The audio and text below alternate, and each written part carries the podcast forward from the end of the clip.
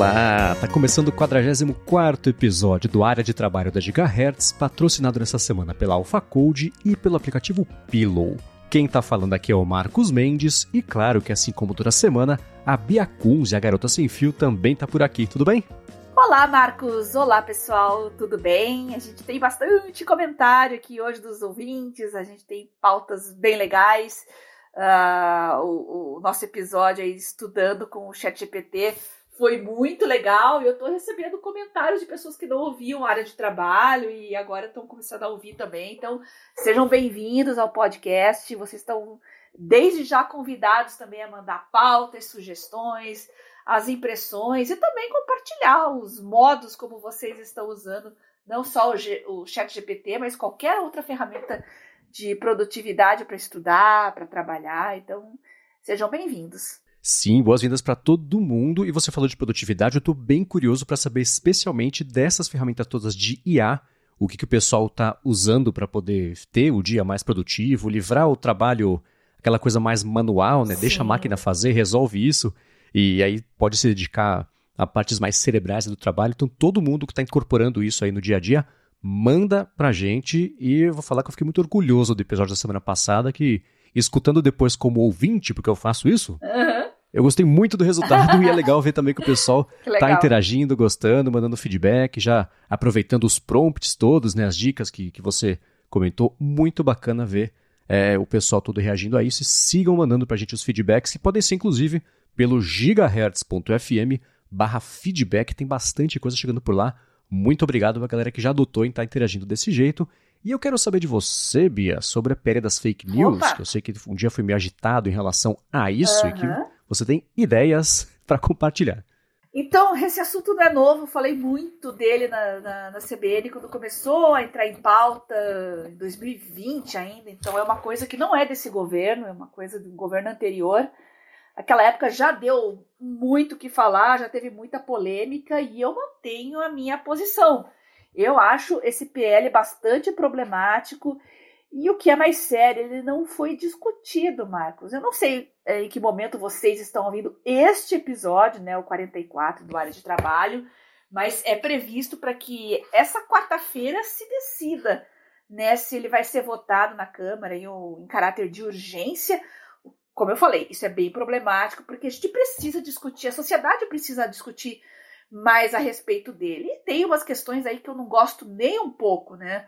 É, para começar, a imunidade parlamentar para liberdade de expressão. Né? Poxa, se todo mundo vai ter uma espécie de é, monitoramento, vamos dizer assim, vai estar tá todo mundo passando por um crivo de, de opinião, de palavras, de modo de se expressar, por que, que vai ter uma casta aí de privilegiados, no caso, os nossos políticos, que vão poder falar e, o que quiserem e ficar acima da lei? Eu não concordo com isso.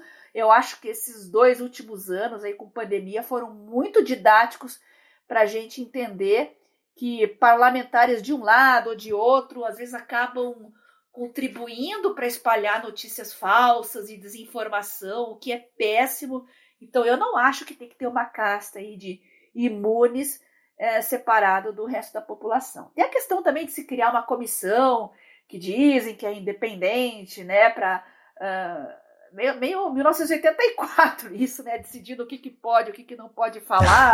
é, é, isso é bem, bem complicado. Então, espero que a partir do momento que vocês estejam ouvindo esse podcast, esse assunto já tenha sido uh, derrubado mais uma vez, né? Para que a gente possa continuar discutindo e dar uma boa melhorada nesse PL aí. Porque a gente, não nega que é muito importante. A situação que está nas redes sociais hoje está tá bem complicado realmente. Uh, a gente uhum. tem que discutir melhor a forma como notícias falsas e desinformação, uh, e por que não dizer manipulação das pessoas também está sendo feita uh, com o auxílio das plataformas, como que os algoritmos impulsionam isso, mas da forma como está sendo proposta, eu pelo menos acho bem problemática, viu, Marcos? Boa, eu vou deixar na descrição aqui do episódio alguns links para quem quiser se informar melhor a respeito disso. Concordo muito com você sobre como tem que haver um preparo maior, um estudo maior, principalmente consulta não só pública, mas com especialistas de um jeito mais profundo sobre o que está sendo proposto e a aplicação e impacto de fato que Isso vai ter, mas a gente sabe que não só esse PL, mas outros também que tem a ver com isso, eles são muito mais um, um jeito de medir um poder político do que para decidir mesmo na prática é, é o que está sendo discutido. Eles são só um, um, uma via de discussão maior aí. Tem muita coisa que eu observo ser importada de polêmicas de fora que o pessoal adota aqui, já sabendo se é polêmica, né? É, quem do lado de lá, de que pedaço político trouxe a polêmica, está sendo perseguido ou não para sentir a mesma coisa que é uma confusão, né? É. É, mas eu vou deixar na descrição aqui o link, ou alguns links, na verdade, para quem quiser se informar sobre isso. Eu vou começar já com os follow-ups aqui também em relação ao último episódio, aos últimos episódios. A gente comentou, teve todo o questionamento na semana passada sobre as empresas, especialmente que utilizam esses modelos conversacionais é, para funcionários e funcionárias ali no dia a dia utilizando, como tem o risco de que informações sigilosas, confidenciais acabem caindo no modelo e isso seja usado em treinamento. O nosso amigo Guilherme Rambo, que apresenta o Olá Mundo aqui também um dos cofundadores da Gigahertz, ele lembrou a gente que desde mais ou menos ali, 1 de março, mais ou menos não, desde 1 de março, a OpenAI mudou os termos de uso específicos lá que tem a ver com o chat GPT e o que as pessoas colocam, como elas interagem, não é mais usado, absorvido pelo modelo para fazer um retreinamento. Existe um jeito de fazer um opt-in para compartilhar os dados com o modelo e etc., mas hoje, por padrão, quando você conversa com o chat GPT, essas conversas não são usadas para alimentar de novo o modelo e seguir treinando. Então, Tá, obrigado, Rambo, por ter lembrado a gente disso. É claro que é, uma coisa é a OpenAI direto com o ChatGPT, outra coisa é a Microsoft usando isso em cima da tecnologia do ChatGPT. Ela pode, né? Eu tentei achar em termos de uso, não consegui. É, isso eu não consegui, é um, é um sinal de alerta, né? É. É, se ela usa ou não essas informações para um treinamento específico, por exemplo, do Bing Chat, mas direto com o OpenAI, isso acontecia mas não acontece mais e é opt-in. Obrigado, Rambo, por ter mandado isso aí. Boa. E aí dá o follow-up, né, a respeito do estudo do Marcos Bruno sobre a influência do aumento da altura de jogadores de basquete em posição de maior mobilidade de armador, né, e maior número de lesões de cruzada anterior. Vocês lembram desse assunto? A gente falou bastante aí uh, no último episódio, né? O Arthur Lemos falou que tem muito interesse no trabalho e caso a gente possa fazer o link, o contato com o Bruno, ele agradeceria. Pois é, eu também tenho interesse, a que também tem interesse. Então a gente vai deixar aqui. O Bruno tem total liberdade de dar acesso a isso ou não. Tudo bem que ele falou que está começando. Esse estudo deve ser concluído mais para frente. Mas como ele mandou pelo feedback, é, eu não tinha como devolver o contato, mandar mensagem para ele. Eu estou falando por aqui. Então, se ele quiser, claro, compartilhar com a gente, vai ser um prazer enorme poder disponibilizar isso quando chegar o momento para mais pessoas, incluindo aqui o Arthur. E a gente, também sobre o papo aí da semana passada sobre as IAs e etc., o Otto Vale falou, Bia, você já experimentou o chat PDF? Ele falou que o sistema faz as perguntas sobre o PDF, que você sobe, que é uma ideia bem interessante, por sinal. Pois é, muito legal o chat PDF. E eu estou testando não só ele, mas também o navegador da Microsoft. Olha só, baixei pela primeira vez o Edge Confesso que eu não tinha testado ele ainda, nunca tinha usado. Bem interessante, viu? Gostei bastante dele. E ele tem uma ferramenta ali também incorporada ao Bing Chat, com, inclusive com PDF. Então, vou fazer um follow-up bem completinho das duas ferramentas, compará-las para vocês no próximo episódio, tá bom, Otto? Hum, boa! E vocês também, que estiverem, quem estiver usando tanto o Ed quanto o Chat PDF, Manda suas impressões pra gente aqui que a gente comenta junto no nosso follow-up semana que vem. Boa, tô bem curioso. Eu fiquei sabendo dessa ferramenta, na verdade, na semana passada, uhum. é, com a gravação do segundo episódio do Hipsters Fora de Controle. O Mário Souto, né, conhecido como Dev Soltinho, disse que ele usou esse chat PDF para revisar o contrato, acho que da banda do casamento dele, que tinha lá o PDF, ele jogou lá, o negócio resumiu para ele, e aí eles conseguiram identificar uns pontos de atenção para talvez negociar uma coisa ou outra lá. Então, aí eu olhei também como é que funcionava esse chat PDF, tem uma espiada bem rápida de, de, de nesse, no sistema, no esquema, para ver como é que ele fazia para fazer os resumos e, enfim, as perguntas também. E achei bem interessante e promissor, mas a gente deixa para falar mais aprofundado a respeito disso no próximo episódio, em alguns episódios também. E, e, não só isso, né? Você comentou que está bem interessada no Whisper, que é o modelo da OpenAI que faz transcrição de áudios. Eu tenho usado também, tenho impressões muito bacanas para passar sobre isso, mas não vai ser aqui o tema do episódio de hoje. Mas ferramentas bacanas assim, que bom, né? Que não faltam e não param de aparecer, o que é mais legal ainda, né? É, a gente vai falar mais semana que vem, mas queria só fazer um adendo que eu acho muito interessante, Marcos, essa ideia de você rodar ele numa máquina local, digamos assim. Você baixa todos os recursos ali. É um pouquinho chato de configurar, uh, tem que mexer com pacotes, exige aí uma, uh, uma certa experiência, um certo traquejo com esse tipo de coisa. Mas a partir do momento que você tem uma ferramenta dessas local, ao invés de um serviço de nuvem, uma plataforma, uma big tech qualquer, por exemplo, que está constantemente uh, monitorando ali o que está sendo trafegado, a gente sabe que tem podcasts e outros conteúdos que às vezes tem alguma palavra que por algum motivo é uma palavra meio amaldiçoada aí para as grandes plataformas. e ferra todo o seu trabalho, né? E às vezes é na maior inocência, não, não tô falando de uhum. conteúdo uh, uh, conteúdo proibido, essas coisas. Não, não tô entrando nesse mérito. Mas tem certos termos, certas palavras que mesmo numa discussão de alto nível, a plataforma pode ir lá e cortar seu barato, né? Então, rodando, rodando localmente, você não, não corre esse perigo, não, né? Então a gente vai falar mais disso na próxima semana. Sim, sim, sim. Só um complemento sobre isso.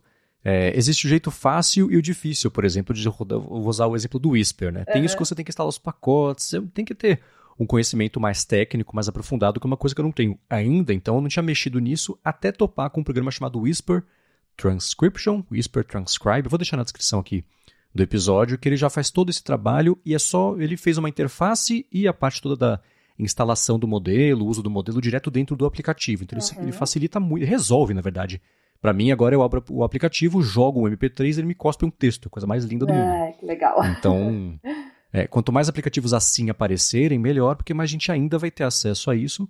Como foi, por exemplo, o que o pessoal comenta, o grande trunfo do chat GPT foi facilitar entregar isso de um jeito muito fácil para todo mundo, só começar a interagir com ele sem essa parte prévia da instalação do modelo e etc, que é um pouco mais técnico. E vocês que estão usando já o Whisper, contem pra gente como é que está sendo a experiência, se passaram algum perrengue aí para setar ele para funcionar direitinho, uh, quais que são as impressões, os problemas, perceberam bugs ou alguma. Contem tudo para gente. A gente vai é, passar para os nossos ouvintes aqui o feedback de vocês. Isso aí. E eu vou seguir aqui com um follow-up que toca também nisso de IA e eu achei um jeito bem interessante de aplicar IA na leitura de notícias. Uhum. Mas antes disso, vou tirar um minutinho do episódio para agradecer ao Facode que está mais uma vez patrocinando o área de trabalho e quer falar com você que tem uma empresa, um produto, um serviço ou uma ideia que tem que fazer um aplicativo, ou então que já existe um aplicativo, você tem que atualizar seu aplicativo,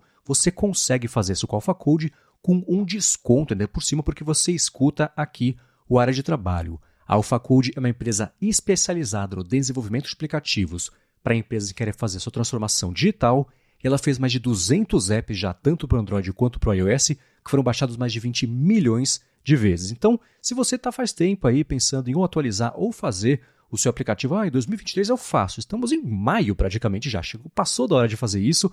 Lembra que agora em maio tem a Google I.O., em junho tem a WWDC, então tanto o Android quanto o iOS vão ganhar aí diversas novas APIs e possibilidades. Você pode já no seu aplicativo que já existe e quer atualizar, ou então que não existe ainda que vai fazer, começar a tirar proveito já dessas APIs, tornando a experiência com os clientes que você quer conversar ou atingir muito mais completa e mais útil. Então, para falar com a AlphaCode, você faz o seguinte: vai em alphacode.com.br, vou soletrar a-l-p-h-a-c-o-d-e.com.br, aí você bate o papo com eles, comenta o que você precisa e diz que escuta o área de trabalho e pronto, você faz seu aplicativo, você atualiza seu aplicativo, você resolve o seu aplicativo com a AlphaCode com um desconto ainda por cima. Então vai lá, alphacode.com.br. Muito obrigado, AlphaCode, pelo patrocínio contínuo aqui do podcast e pelo apoio a toda a Gigahertz. Andando pela rua, vendo o comércio em geral, eu percebi que uh, muitos comércios, empresas colocam ali na fachada, na placa, o contato né, para WhatsApp,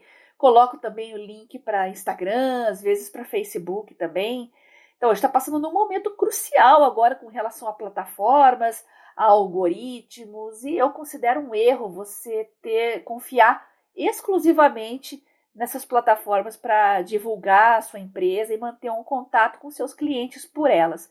É muito importante você investir numa aplicação própria e se manter próximo de toda a sua clientela e angariar novos clientes também de uma maneira muito mais exclusiva, muito mais pessoal e muito mais personalizada. Aproveite essa oportunidade que a Alpha Code está dando aos nossos ouvintes e não fique de fora de ter o aplicativo da sua empresa.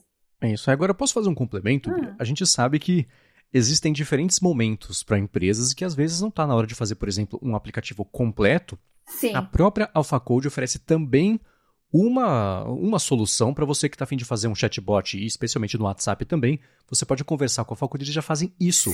Para você resolvem desse lado também, não são só aplicativos que eles fazem, mas é todo o pacote para você poder, é, é, enfim, ter o seu e-commerce, eles têm até sistema de gestão, então, dá uma espiadinha lá. Alexa Skills também, se você estiver precisando disso para a empresa, dá uma espiadinha lá no site que tem muita coisa que eles podem fazer e resolver para você, com um desconto para que você escuta aqui o podcast.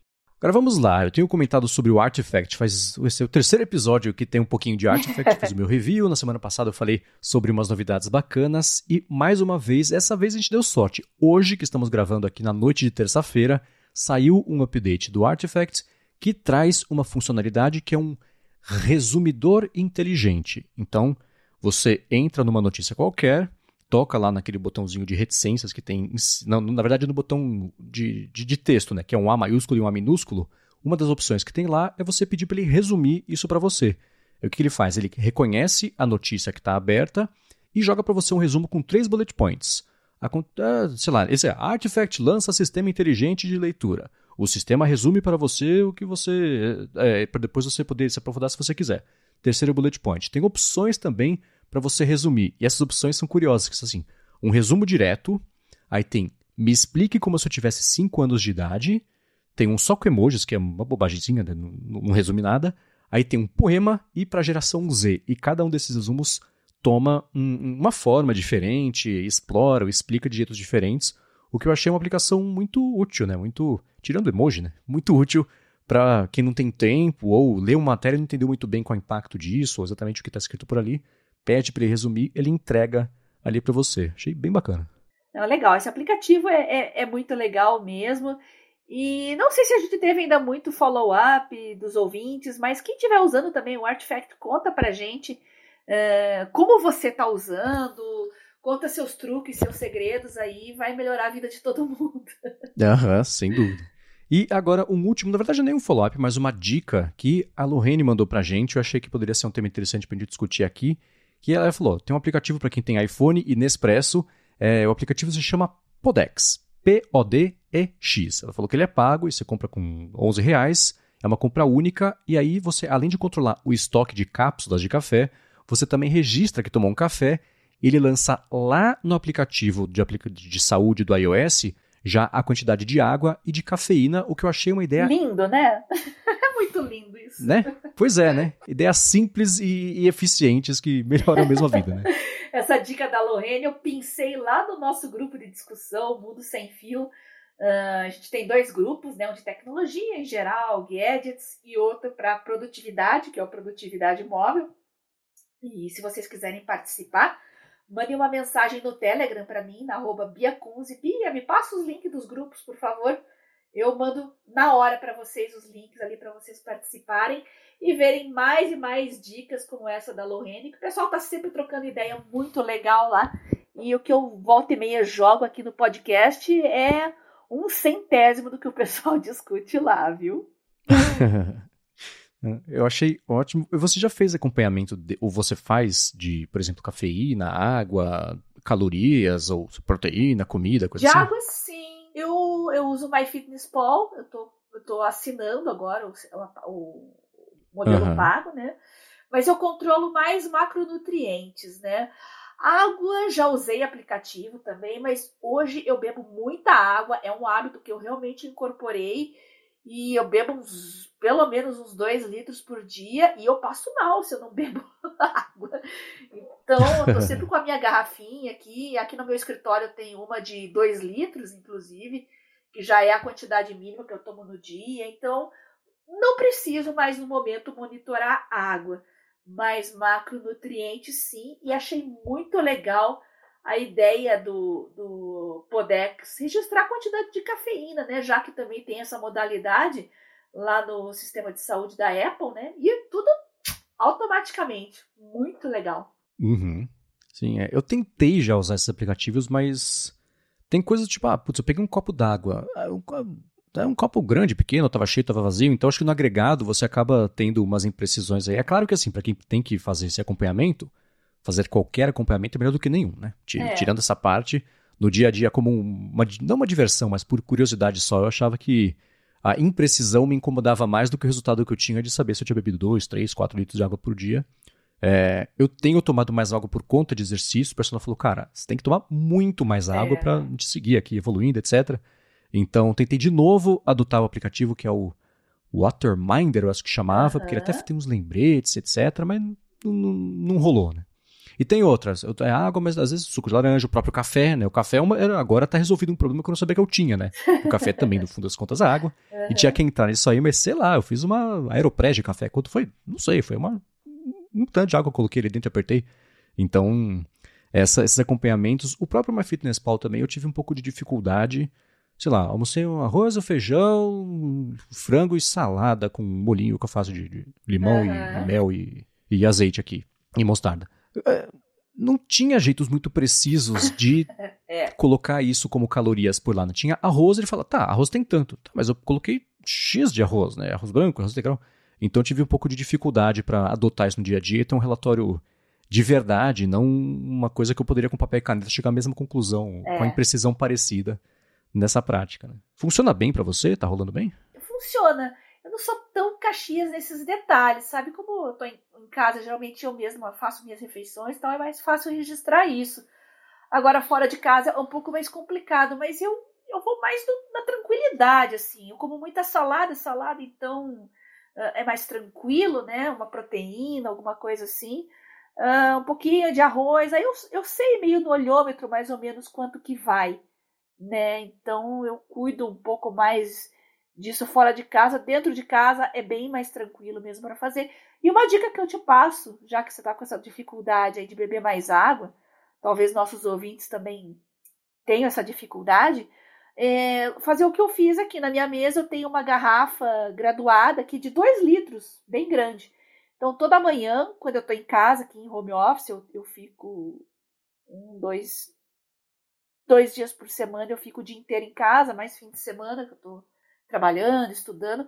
De manhã cedo eu encho ela e ao longo do dia minha meta é chegar até o final do dia antes de dormir com a garrafa vazia. Eu acho que é mais fácil. Uhum, assim. É uma boa. Uhum. Funciona super bem. É, né? eu tenho uma aqui, é, eu tenho uma que está aqui agora, que é a de soda stream, que é de água com gás que dá para fazer ah, em casa. Né? Então ela tem 840 ml, que não são 2 litros, mas também é, é um indicativo, é. porque ela fica aqui, fica aberta do, do, ao meu alcance longe do Mac, para não ter nenhuma tragédia. e, e, isso já ajudou uhum. a aumentar um pouco aqui no, no, dia a dia o consumo de água, mas tá, tá faltando ainda. Preciso terminar de incorporar esse água. É, outra dica é saborizar também, já que você falou da água com gás, né? Dá para você fazer uma garrafinha, colocar ali um limãozinho, umas frutinhas, dar um up assim, já que ai, não consigo beber tanta água, começa a me dar mal-estar, fico meio com ânsia. Então faz uma aguinha saborizada e uh, ou então um chá compra um chá de frutas vermelhas, um chá mais leve, assim, e coloca para gelar. Uhum. Também é uma, é uma ótima. O chá é fácil porque você não precisa pôr açúcar, né? Se for o caso, põe adoçante, alguma coisa assim. Eu não ponho nada. Então, você não fica com dois litros de água, água pura mesmo, para quem tem essa dificuldade, né? varia um pouquinho na, na variedade, né? varia um pouquinho na, na, qualidade dos líquidos aí, o que você escolhe para beber. Uhum. É, eu tinha. Eu fiquei tanto com o hábito já de tomar água com gás que quando acaba o gás aqui eu acabo tomando menos água porque não Olha tem. Isso. Porque parece que. Que tá, sei lá, que tá estragada. Não é que tá estragada, mas parece que, que não é água. Pra mim, água virou água com gás. Então, quando tem água normal para tomar, eu acabo tomando menos por falta de hábito que não... água com gás que é gostoso. Aquela é. coceirinha na garganta do gás, sabe? Tem que assim? se adaptar. A normal não oferece isso. Fazer a água ficar mais atrativa. É, pois é. Muito bem, obrigado a Lorene por ter mandado aqui essa dica do Podex. O link, claro, está aqui na descrição. E vamos lá ao filé mignon aqui do episódio de hoje, que é o papo de newsletters. Eu pedi a ajuda de vocês que escutam o área de trabalho para entender primeiro os benefícios que vocês tiram do recebimento de newsletters, que era uma coisa que, eu ainda estou aprendendo, a gente vai falar sobre isso, e também, principalmente, como vocês administram isso para eu poder aprender, absorver e passar de volta, que ajudar mais gente que escuta aqui o podcast, como transformar o seu consumo de newsletters, ou iniciar talvez o consumo de newsletters de um, com um olhinho em produtividade, que é o nosso foco aqui. E eu procurei por alguns estudos também que trouxessem ou números ou, ou explicações mesmo, uma compreensão mais macro aí do porquê que a gente agora, faz uns anos, né, mas especialmente agora, está vivendo essa volta aí das newsletters. Né? Você, Bia, se assina alguma ou quantas newsletters você assina? Ah, eu preciso ver exatamente, mas eu assino poucas e eu quero aumentar. Eu estou em busca de newsletters de qualidade, principalmente de tecnologia móvel, de biotecnologia. Quem quiser me indicar, estou aceitando, tá? Agora, basicamente, o motivo da gente aderir a newsletters e essa ferramenta do milênio passado aí, né, da, da era das cavernas, da internet, que é o e-mail, basicamente é para fugir dos algoritmos, não é não? Na minha opinião, é, é uhum. isso, né? Você fica com aquela sensação que está sempre perdendo alguma coisa, né? Eu falei do Lemeno, o Lemeno me ajuda muito nesse sentido, mas é péssimo quando você está intimamente ligado a um determinado assunto, um determinado tema, como eu falei, eu gosto muito de biotecnologia, então eu quero estar tá sempre recebendo coisas que a Nature uh, Biotechnology está postando, e quando sai uma edição nova, eu, eu nossa, eu quero imediatamente que chegue para mim e que não fique ao bel prazer do Elon Musk, do Marquinhos e companhia limitada, né? Eles decidiram, não, eu decido que eu entrego para Bia. Eu, eu quero uh, o uhum. meme do, do, sei lá, do, do último funk, a última dancinha. Não, eu não quero a última dancinha. Mas a gente sabe como é que funcionam as coisas nas redes, né? Aquilo que tem mais engajamento, mais visualização, aquilo que viraliza mais é o que vai cair no seu colo e às vezes não é aquilo que você queria naquele momento.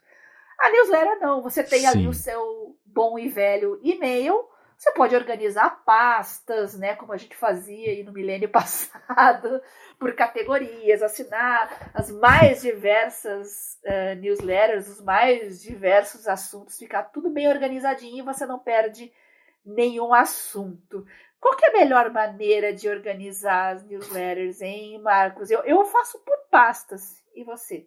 Uhum. É, eu fui aprendendo muito com. E eu perguntei pra galera aqui, o pessoal mandou feedback. Eu também perguntei o manual do usuário lá do Guedin, eles têm o Orbita, que é uma espécie de fórum misturado com uma forma de, de borbulhar para a superfície as notícias, interações mais bacanas. Tem um conceito bem legal, vou deixar o link na descrição.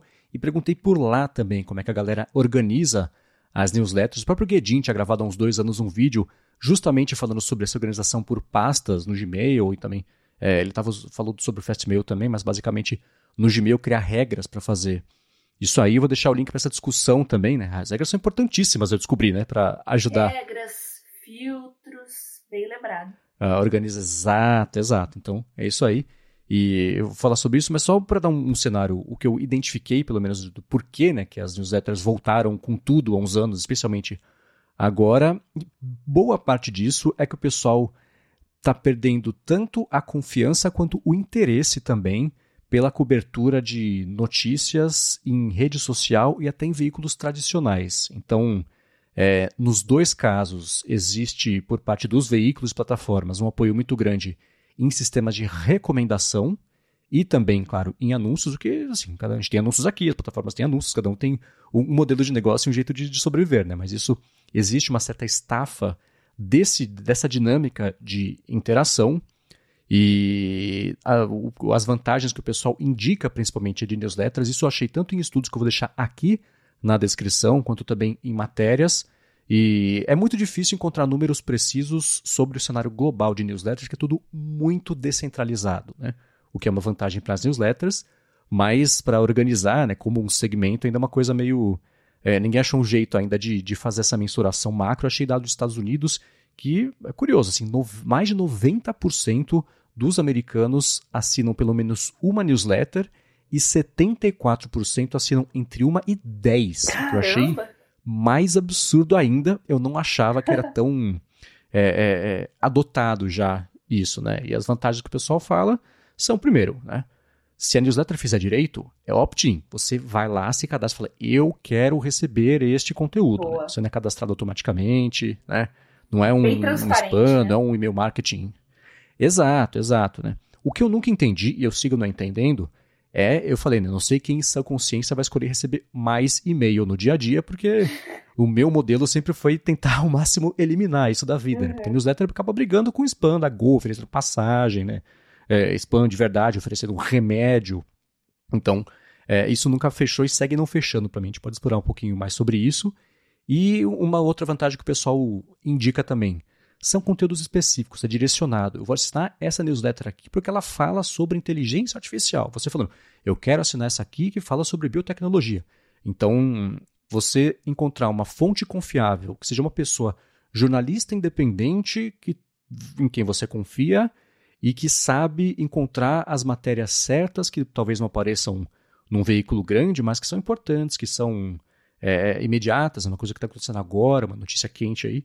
Então, é, é, essa confiança em quem faz a newsletter e com conteúdos específicos, direcionados, também é uma coisa que é muito valorizada pelo pessoal e também justamente de não ter um, um algoritmo ali selecionando o que você vai ver. Né? É a pessoa que é o algoritmo. Ela, ela tem as fontes dela, isso pode ser tanto veículos grandes e menores, quanto a presença social dela, acaba tendo, às vezes, um, uma experiência, um talento, sei lá, para encontrar esses conteúdos interessantes que não necessariamente vão virar mainstream, essa pessoa tem a, a sensibilidade de fazer uma boa curadoria disso, separar o que é útil, o que é importante de verdade, o que é interessante de verdade versus o que não é, e por vezes também essa pessoa coloca as impressões dela, acrescenta um valor ali no conteúdo e não entrega um conteúdo bruto e puro, a não ser que essa seja, claro, a proposta. Né? E uma vantagem também, e essa eu não tinha pensado, eu achei muito é, interessante, é um conteúdo finito. É, a, a, newsletter não te cansa, uhum. você não fica, sei lá, é, é, é como é que lá vai o fresco, como é que o termo em português, o overwhelmed, você não fica sobrecarregado. é. Sobrecarregado, exato, né? De, sim, não vai, não tem fundo, né? a timeline não acaba nunca.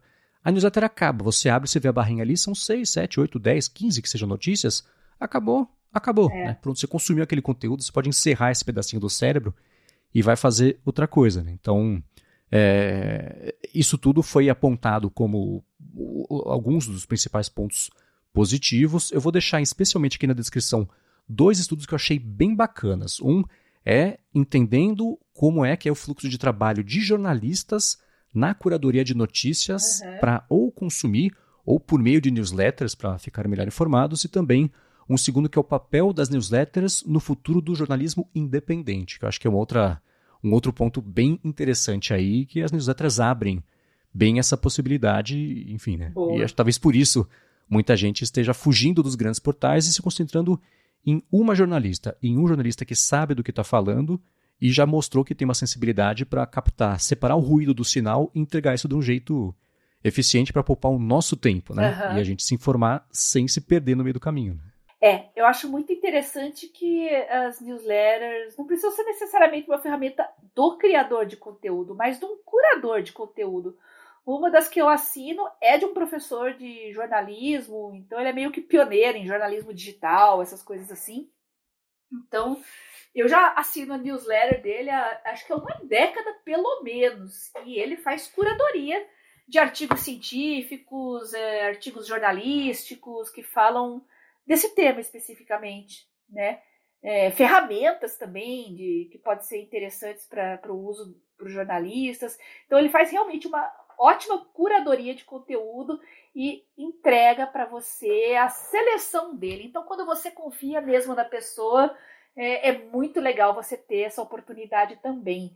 E eu voltando com o meu site, eu pretendo fazer newsletter tanto do, do meu conteúdo quanto de curadoria também, selecionar artigos, uhum. algo, algo que eu já vinha fazendo com o Pocket, mas que infelizmente uh, parece que a feature realmente acabou, né? Eu gostava de fazer as recomendações. Pois é, né? É, pois é, fiquei meio chateada, mas a gente vai dar um jeito e vamos driblar isso de outras formas, né? Uh, e uma delas, por que não? As newsletters, né? Uhum. É, o Pocket. Ele, é, ele foi uma plataforma que eu não lembrei que existiu por muito tempo, né? Ele teve um, um, período meio de ouro, quando, especialmente na época de que os leitores RSS eram o principal meio do pessoal Isso. de se informar e etc. Acho que na época pré-redes, eu acho que foi o, o, principal período deles, e por muito tempo não lembrei que eles existiam, até recentemente essa volta do interesse do pessoal por ler notícias não necessariamente em redes sociais, e principalmente você com as suas recomendações, né? depois que a gente começou aqui o podcast, eu passei a ficar mais ligado no que você recomendava por lá, e justo agora é. parece que eles desistiram. Aí, né, é. eles têm uma oportunidade de talvez migrar justamente para newsletters, porque não é tão distante do negócio deles. E, enfim, né, acho que quem usava, por exemplo, esse sistema que você usava de ter um, uma lista pública de arquivos salvos que você recomendava, isso poderia ser uma newsletter, né? Mas era acessível pela web. Então, Vai saber se eles estão reformulando alguma coisa, né? É, Seria pode ser. É, é, uma boa, uma boa, né? E você tem alguma dica para dar uh, para quem quer começar a usar mais newsletters e sair das garras do algoritmo, né? Eu gosto muito do Zeca Pagodinho, sabe? Mas esse negócio de deixa a vida me levar, a vida leva eu, realmente não é a minha praia. deixa o algoritmo me levar, o algoritmo leva eu. Não, não, não dá é. não, gente. então passa essa dica pra gente aqui, os nossos ouvintes também. Uh, eu quero recomendações de newsletters de tecnologia em geral, quiserem me passar, passa lá no Telegram para mim, arroba ou me recomendem no Twitter mesmo, arroba que eu vou adorar conhecer as recomendações de vocês, tá?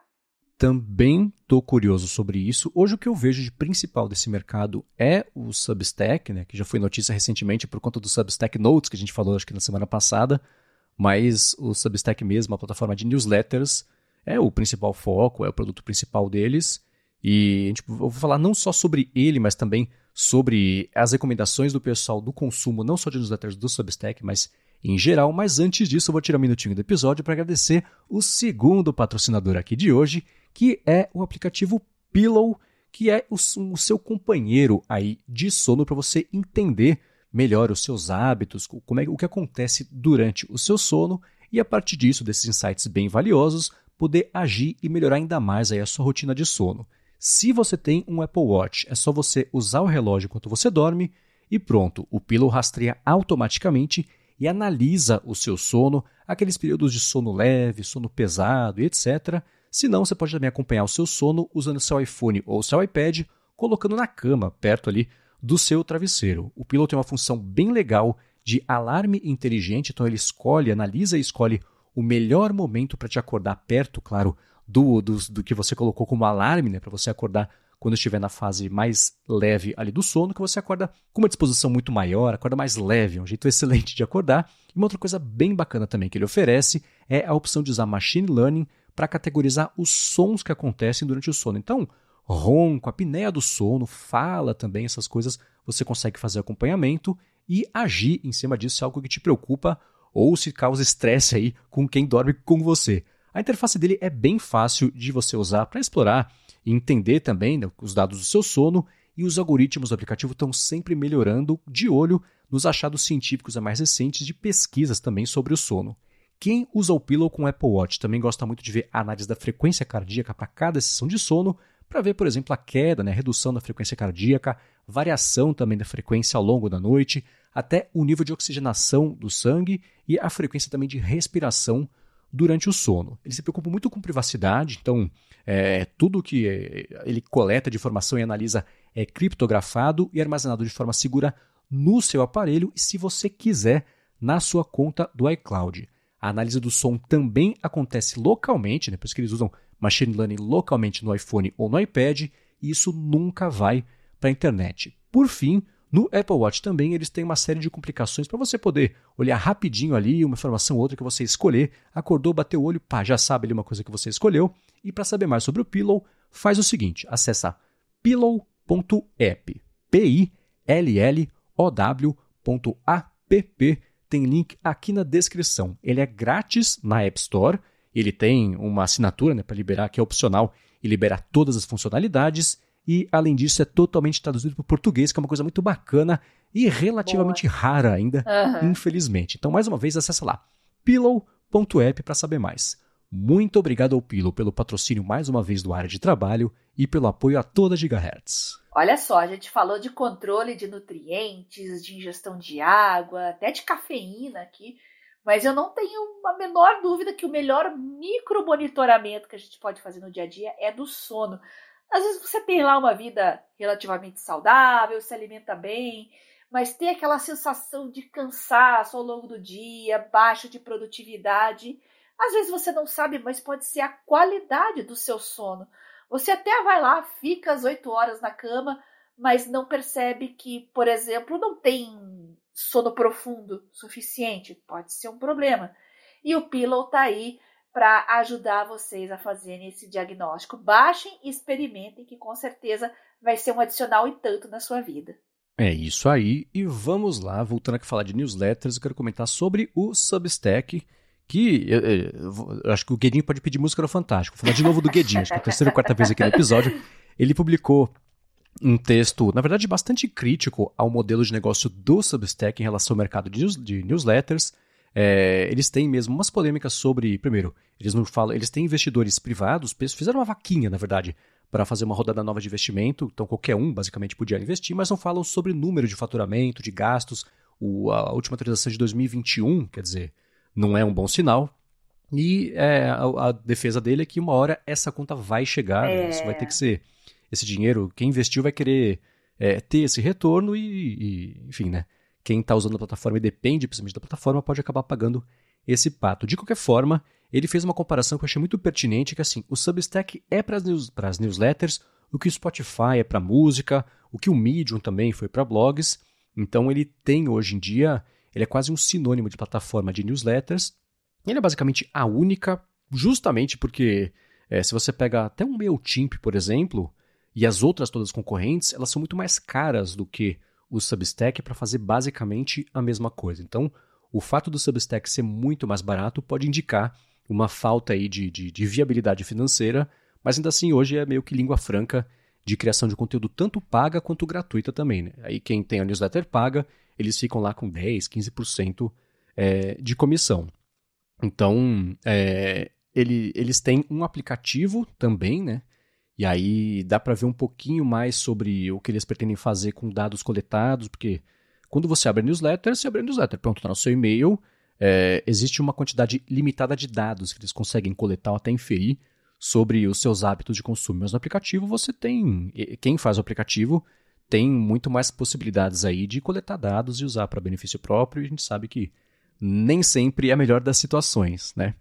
Então, é, é, esse papo todo de newsletters é curioso porque ele começou, na verdade, porque o Arthur de Vigir, que escuta podcasts aqui na Gigahertz, conhece e escuta, claro, o área de trabalho, me fez uma pergunta de newsletter faz um tempo assim, que aplicativo, você conhece algum app que faça um, você consiga agregar, centralizar as newsletters? Por não ter esse consumo, eu não conhecia, eu fui atrás e achei um chamado Stoop, S-T-O-O-P, eu vou deixar também aqui na descrição, que faz basicamente isso. E aí eu fui encontrando algumas outras dicas, né? Tem o pessoal fala do Yak Read, que é de conteúdo digital, não só newsletter, o Miniflux também, que é de RSS, o próprio Lemeno, né? Que ele, eles colocaram recentemente também esse suporte a newsletters. E aí a, a pergunta que eu fiz no Orbita lá para o pessoal, eu fiz aqui também, as impressões foram parecidas. Assim, cada um, claro, tem o seu jeito de organizar esse consumo de newsletters, mas tem alguns grandes grupos, né? Tem o pessoal que usa um e-mail separado, cria um e-mail só para começar a receber newsletters. Opa, eu sou desse time. então, né? É uma opção bacana. Tudo tem seus prós e contras, né? O pró, óbvio, você separa o que é coisa pessoal sua, a newsletter não atrapalha no dia a dia, mas ficar é, fazendo malabarismo de e-mail também, né, tendo que entrar em mais de uma caixa, dependendo do aplicativo, é um pouco trabalhoso, né? Mas eu achei uma solução bacana, porque principalmente para os seus dados se manterem é, é, privados, né? Porque a gente sabe que tem muita newsletter que, no fim das contas, quer só seu e-mail para depois começar a te vender coisa. Né? o conteúdo de menos ali. Então você minimiza a chance de uma coisa acontecer. Tem muita gente também que usa um leitor de RSS, tem o Feeder, tem o Feedly também, esse próprio YakRead, é, para fazer isso existe é, é, é, um pessoal que fala, pô, mas se você, o próprio Guedin fala, ah, mas newsletter é uma outra coisa, não era para ser misturado com consumo de notícia, etc. Mas, de novo, né, cada um tem o seu jeito aí de, de organizar. E também tem é, é, a galera que faz o gerenciamento misto, né? Marca newsletter alguma como favorita, aí vai para uma caixa de entrada específica, ou então vai recebendo, vai lendo, vai deletando, às vezes está, né? putz, nossa, abri falência de newsletter. Você põe tudo como lido, começa tudo de novo e beleza. Né? Então, é, acho que esses foram os principais jeitos aí, que é exatamente, né? Então, é, são os principais jeitos que eu acho que eu vi que o pessoal usa para organizar. E esse da sinalização de newsletters, né? Você vai aos pouquinhos treinando. Eu vou falar sobre o Gmail, mas cada plataforma tem o seu jeito, né? No Gmail você fala assim: sempre que essa newsletter desse endereço aqui chegar, manda para uma pasta, para um label, newsletters e tira da minha caixa de entrada. Né? Uhum. Não quero ver isso aqui até eu escolher e ver isso aí, que eu acho que é o principal, porque é, assinar uma newsletter, ok, né? Uma que é semanal, ótimo. Agora, assinar cinco ou seis diárias, fica o tempo inteiro pipocando coisa lá no e-mail, a gente sabe que isso é uma coisa que gera ansiedade a troco de nada, né? Então, o, o que me pareceu a melhor opção foi justamente essa. Eu vou falar sobre algumas que eu passei a assinar nos Boa. últimos dias, é, mas foi isso. Eu criei uma pastinha chamada. Eu estou usando no meio do Mac, né? Então, eu criei uma regra que é assim: sempre que chegar newsletter desse endereço, desse endereço, desse endereço, marca como lida, tira do meu inbox e coloca uma bandeirinha azul ciano, que é uma cor horrorosa, que é só para isso que eu vou usar.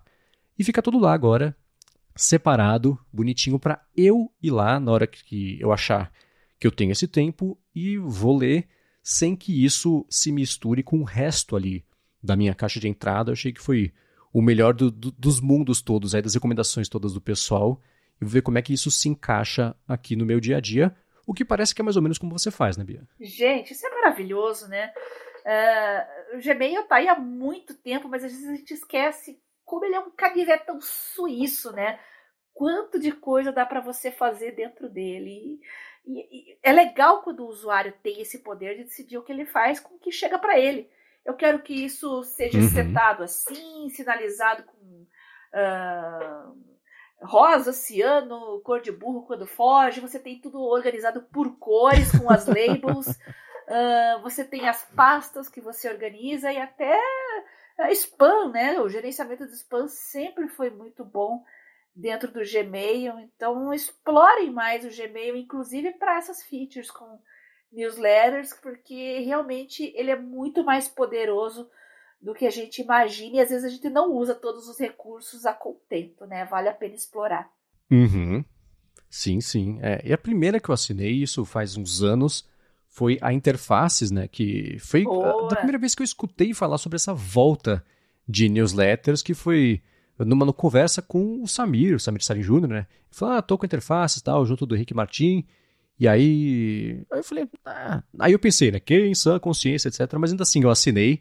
E o, a, a, quantidade. Eles mudaram muito, né? Evoluíram, Evoluíram vou dizer assim. É. Não que fosse ruim no começo, mas evoluíram. Hoje ela tem um formato muito bacana, sucinto, divertido e útil.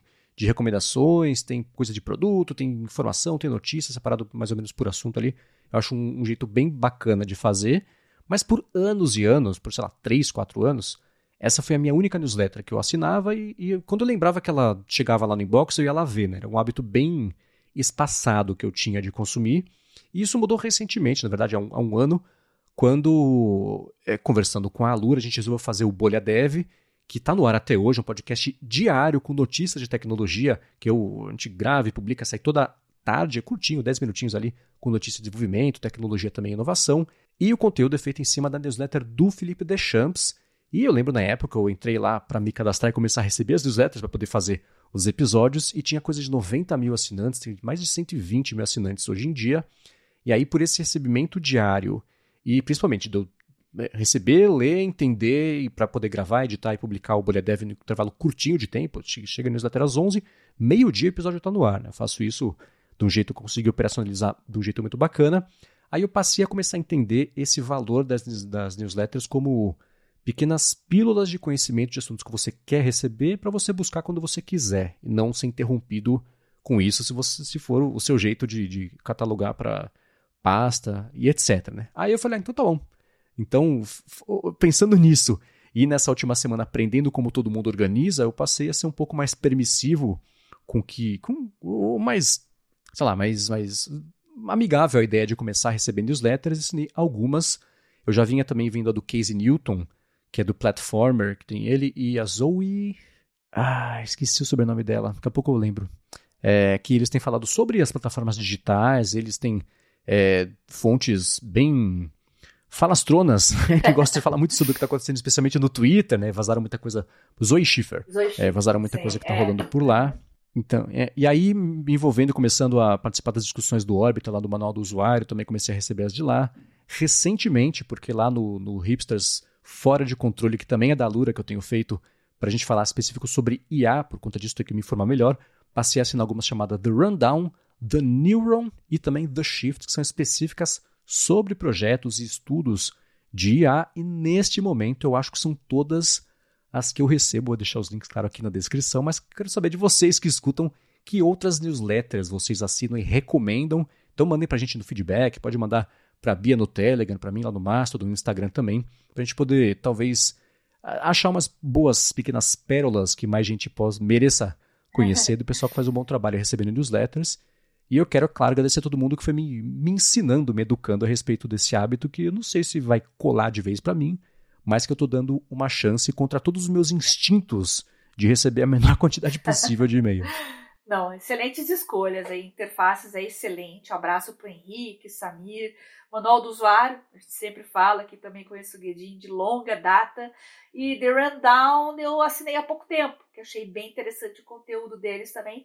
Mas eu tenho muita coisa da área de saúde, jornalismo cultural, eu tenho um caldeirão ali. Ainda acho que é pouco, por incrível que pareça. Então também estou aberta a sugestões aí, principalmente de mobile. Quem quiser me passar, compartilha comigo e com o Marcos, que eu vou adorar conhecer as newsletters que vocês recomendam, tá bom? Sim, e se você que está escutando tem um jeito diferente de lidar com isso, que eu não tenha citado por aqui, que você acha que pode ajudar mais gente, compartilha também com a gente, porque é, é, a minha sensação, né, do jeito que eu incorporei isso no meu dia a dia, por enquanto, eu tô feliz, mas insatisfeito. Não é o jeito certo ainda, mas eu consegui pensar no jeito certo de conseguir de, de absorver as newsletters no dia a dia. Então, se você tem uma dica que a gente não citou por aqui, comenta com a gente. Vai que é isso que falta para eu conseguir engrenar um jeito bacana aí de incorporar newsletter no dia a dia. E todo mundo também, claro, que está escutando aqui o podcast. Quando eu tiver a minha, eu aviso. Deixa comigo. Como Boa. eu falei, eu vou querer duas. Uma do meu conteúdo e outra de curadoria de conteúdo, que eu sei que o pessoal adora. Uh, curadoria de conteúdo de pessoas que eles confiam e recomendam, assim como eu gosto. Eu tenho muita newsletter de pessoas professores principalmente, né? Então eles mesmos fazem a curadoria uhum. e eu recebo os artigos que eles selecionam. É muito legal isso. Boa. Mal posso esperar para receber a sua, ah. aparentemente, na minha caixa de entrada, que vai para a de newsletter, Bia. Boa, boa. Muito bem, para encontrar os links do que a gente comentou ao longo do episódio, vai em gigahertz.fm barra adtrabalho barra 44 ou dá mais piada nas notas aqui do episódio. Muito obrigado ao Code e muito obrigado ao Pillow pelo patrocínio desse episódio. Muito obrigado a vocês que recomendam e ajudam mais gente a descobrir o podcast, vocês que avaliam também o podcast nas plataformas, que dão like, estrelinha, coração, joinha. Obrigado a vocês que fazem isso com a gente ou pra gente. E obrigado, claro, a você, Bia, por mais uma vez ter ajudado a gente aqui a entender neste episódio sobre como fazer as newsletters entrarem aqui no dia a dia e deixar a gente mais produtivo. Eu que agradeço você, Marcos, pelo convite, por participar desse projeto maravilhoso que é o Área de Trabalho. Os nossos ouvintes, né, que estão sempre participando, mandando feedbacks maravilhosos. Sem vocês isso aqui não seria possível. E claro, os nossos patrocinadores que viabilizam tudo isso para vocês, especialmente hoje a AlphaCode, o Pillow. Muito obrigada por prestigiar o nosso trabalho. E não se esqueçam de entrar em contato comigo no Telegram, BiaCunze, onde vocês também podem, além de mandar suas dicas, sugestões, comentários, uh, pedir lá as listas, os grupos né, de discussão, o Mundo Sem Fio e o Produtividade Móvel. No Twitter, vocês já sabem, minha arroba é Garota Sem Fio. Muito bem, eu sou MVC Mendes no Mastodon e no Instagram eu apresento um bando de podcast aqui na Gigahertz e também convido vocês a conhecerem o Bolha Dev e acompanharem também o Hipsters Fora de Controle da Alura para a gente se informar sobre notícias em geral de tecnologia em um e sobre IA específico em outro e escrevo também para ifeed.pt. Muito obrigado mais uma vez pela audiência de vocês e a gente volta na quarta que vem. Beijoca sem fio a todos e até semana que vem.